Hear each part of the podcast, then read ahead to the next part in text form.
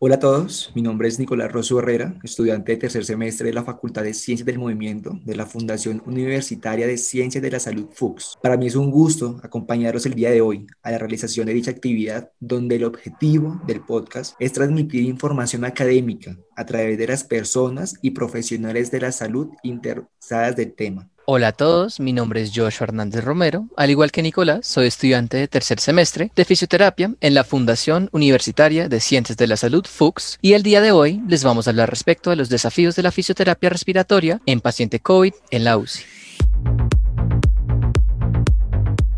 El día de hoy nos acompaña la doctora Gladys Mercedes Canchila fisioterapeuta de la Universidad Metropolitana de Barranquilla. Realizó sus estudios en la Universidad Iberoamericana de Bogotá en la especialización de cuidado crítico. Actualmente realiza una maestría de fisioterapia en la Universidad del Valle. Doctora Gladys Mercedes Canchila, bienvenida a este espacio. Buenas a todos, muchas gracias por la invitación. Doctora, uh, para empezar esta conversación, quisiéramos hacerle la pregunta que cuál ha sido el mayor reto que ha enfrentado a la hora de tratar un paciente COVID en la UCI. El reto más grande que hemos tenido que superar para atender los pacientes con COVID-19 es superar ese miedo al contagio de un virus tan mortal como es el COVID-19. Yo creo que ese es el reto más grande porque uno con miedo no puede atender a un paciente, no tiene la mente clara para hacer su intervención desde el punto de vista no solo de fisioterapia, sino a nivel general en cuanto a todas las complicaciones que tienen estos pacientes.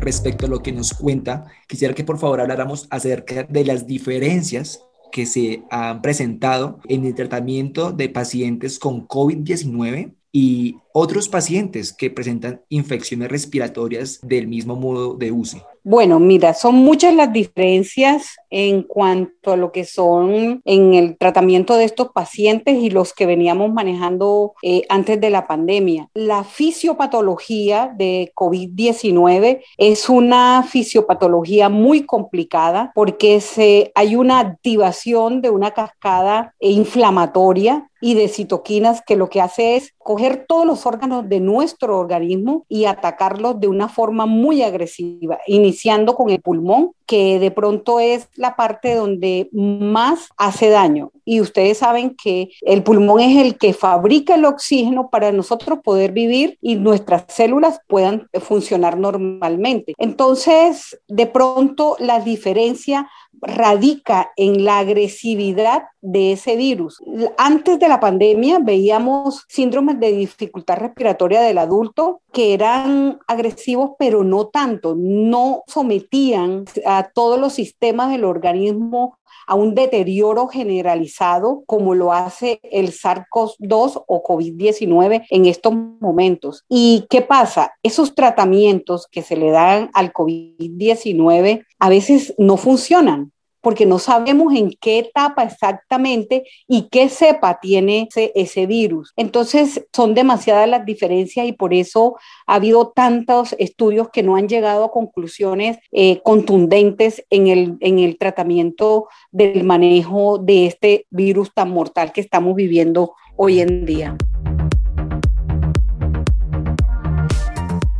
Interesante saberlo, doctora. ¿Y cuáles técnicas de rehabilitación respiratoria ha visto usted que sean efectivas para mejorar los niveles de oxigenación de pacientes con COVID en la UCI? Bueno, de técnicas les digo que la más efectiva, la que tenemos ahora y es el Wall Standard en el manejo con pacientes con COVID-19 es la posición prona. La posición prona es, es una estrategia que nos mejora la relación ventilación-perfusión y por ende nos va a mejorar el shock intrapulmonar que tienen estos pacientes, sabiendo y entendiendo que el shock pulmonar es esa sangre que pasó por el pulmón y no hizo intercambio. ¿Esto que nos va a dar como resultado final? Una hipoxemia grave que nos lleva a una hipoxia tisular generalizada. De todas esas técnicas a nivel respiratorio, esta es la que más tiene evidencia y esta es la que hemos visto yo con casi año y medio que llevo metida en la UCI. Vemos cómo los pacientes mejoran después de esa técnica. Otras técnicas que podría yo decir, de pronto vamos a abordar más adelante, pero la más importante y la que más beneficio se presentan en estos pacientes es la técnica de, de bueno, en cuanto a las técnicas de rehabilitación respiratoria, tenemos la posición prono, que es lo que más evidencia tiene en este momento 1A eh, para mejorar la hipoxemia como tal. Estos pacientes, por la fisiopatología de las hipoxemias que hacen, hace que se genere una hipoxia tisular con falla multiorgánica en estos pacientes con SARS-CoV-2 o COVID-19. De pronto otras técnicas de rehabilitación pulmonar dentro de la UCI, cuando el paciente está intubado, son inefectivas. ¿Por qué? Porque es un paciente que va a estar relajado, va a estar sedado y ustedes saben que las técnicas de rehabilitación pulmonar necesitan la colaboración del paciente. Cuando ya el paciente es retirado de la ventilación mecánica, son muchos los ejercicios a nivel diafragmático, de caja torácica y abdominales que nos van a beneficiar para mejorar ese aporte de oxígeno. Pero indudablemente la técnica de rehabilitación pulmonar como posicionamiento, aclaro, ¿no? Como posicionamiento es la posición proro. Es lo que en realidad le está ayudando mucho a estos pacientes con COVID-19. Perfecto, doctora. Algo muy importante es reconocer el rol del fisioterapeuta respiratorio, ya que este a su vez cumple una función indispensable en atender en el manejo de pacientes COVID en UCI, como es el manejo de la vida aérea. ¿Qué otros factores de consideración se tienen en cuenta para tener una mejor interventora? Bueno, el rol del fisioterapeuta a nivel respiratorio es fundamental. ¿Por qué es fundamental? Porque el principal problema del COVID-19 es la hipoxemia refractaria que tienen estos pacientes. Y ustedes saben que nosotros como fisioterapeutas respiratorios que somos debemos mejorar todo lo que es la, el manejo de la vía aérea, la permeabilización y todo lo que es intercambio gaseoso a nivel fisiológico, a nivel del parénquima pulmonar. Entonces, yo diría que el rol que nosotros tenemos es fundamental, es súper importante, porque son, son muchas las funciones y mucho las, son muchas las metas que nosotros debemos tener en estos pacientes. Y en cuanto a los factores para tener en cuenta esa intervención, es saber cómo funciona la fisiología pulmonar y saber cómo funciona la fisiopatología del virus. Y de esa manera, esa saber en dónde vamos a actuar COVID-19.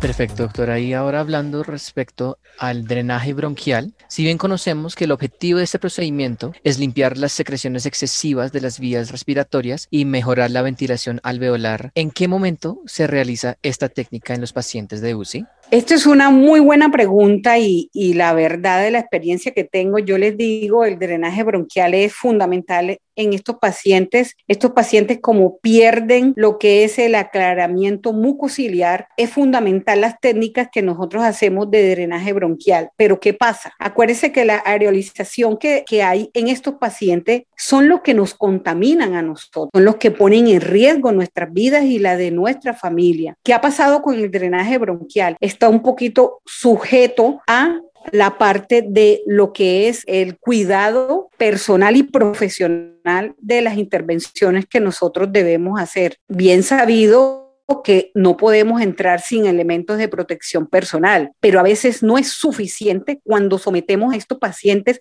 a un drenaje bronquial excesivo y sin tener culpa se desconecta el ventilador y quiénes somos los que vamos a llevar eh, parte peor de, ese procedimiento, pues somos nosotros con esa contaminación. Yo personalmente con toda la experiencia que hemos vivido, eh, tiene, tiene que tener uno mucho cuidado, mucho cuidado cuando va a hacer el drenaje, hacer una higiene bronquial muy buena, el posicionamiento de los pacientes para el drenaje según la gravedad y en el drenaje bronquial es fundamental, pero les digo sinceramente, hay que tener mucho cuidado porque nuestras vidas corren peligro a pesar de que tengamos nuestros elementos de protección personal. La carga viral que vive uno diariamente en estos pacientes es muy grande. Ustedes no se alcanzan a imaginar y por eso hay tantos, tantos médicos, enfermeras, fisioterapeutas, eh, terapeutas respiratorias caídos por culpa del COVID-19.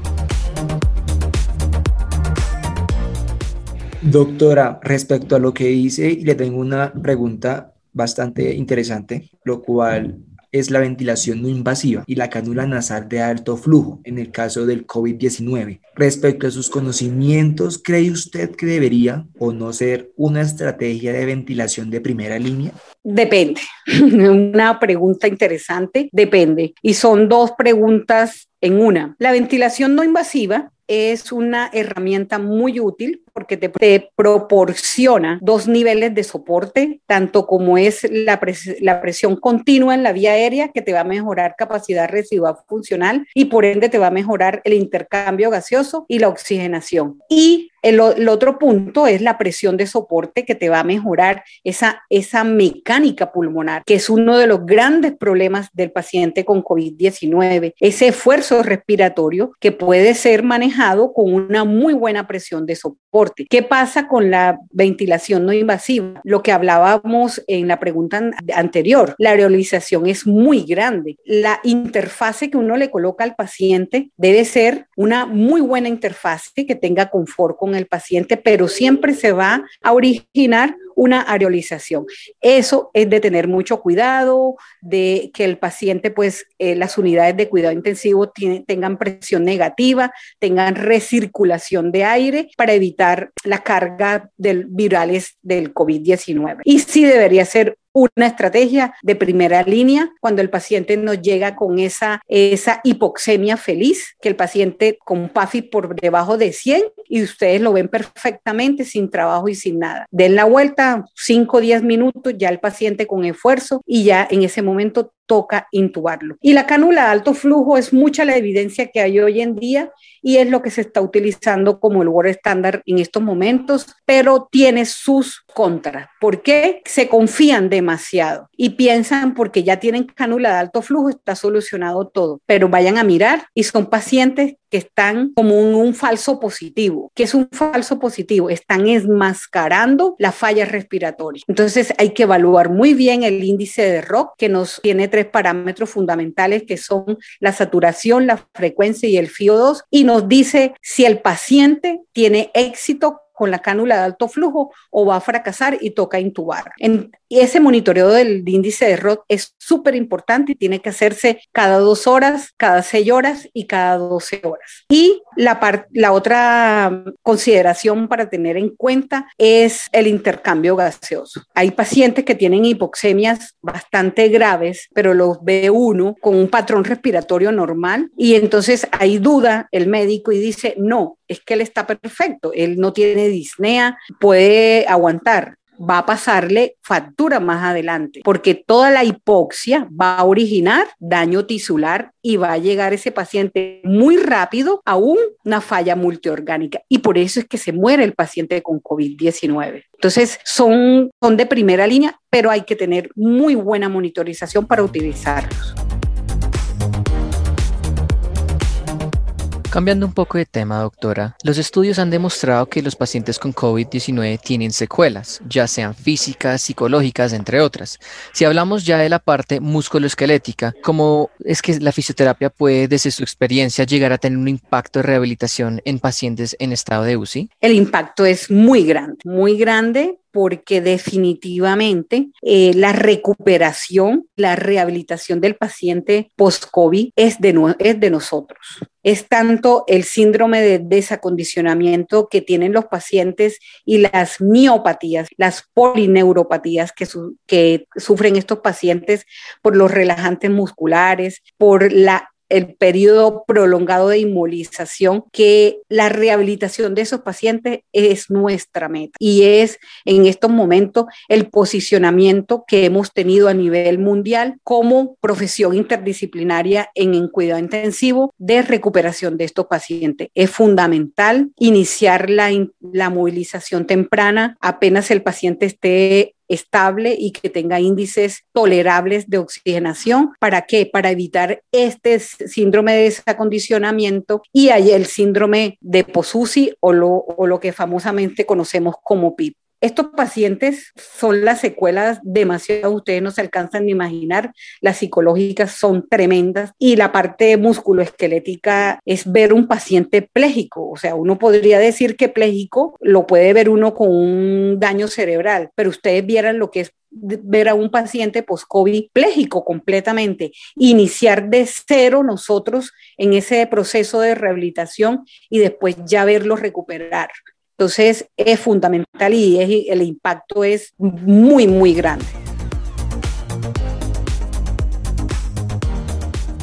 Doctora Gladys, quiero que hablemos acerca de las barreras que podemos llegar a encontrar, lo que puede ser una limitación a la hora de realizar una intervención terapéutica en los pacientes en UCI. Barreras como tales sí hay, pero eso depende uno. Uno está en la UCI, uno con el médico debe tener una muy buena comunicación. Yo soy de las que le digo a los intensivistas que los bloqueadores neuromusculares no deben pasar más allá de cinco días, porque el daño a nivel muscular es muy grande barreras a nivel de la parte de salud en cuanto al desabastecimiento de personal que tenemos, que es grande, a nivel, yo creo que mundial, porque eso no solamente es en Colombia, el, el poco personal y el tiempo. Yo creo que la barrera más grande que tenemos nosotros de estos pacientes es el tiempo, de poder hacer una intervención integral en ellos y de, de que el pronóstico de ellos sea mucho mejor frente a un virus que definitivamente está acabando con la humanidad.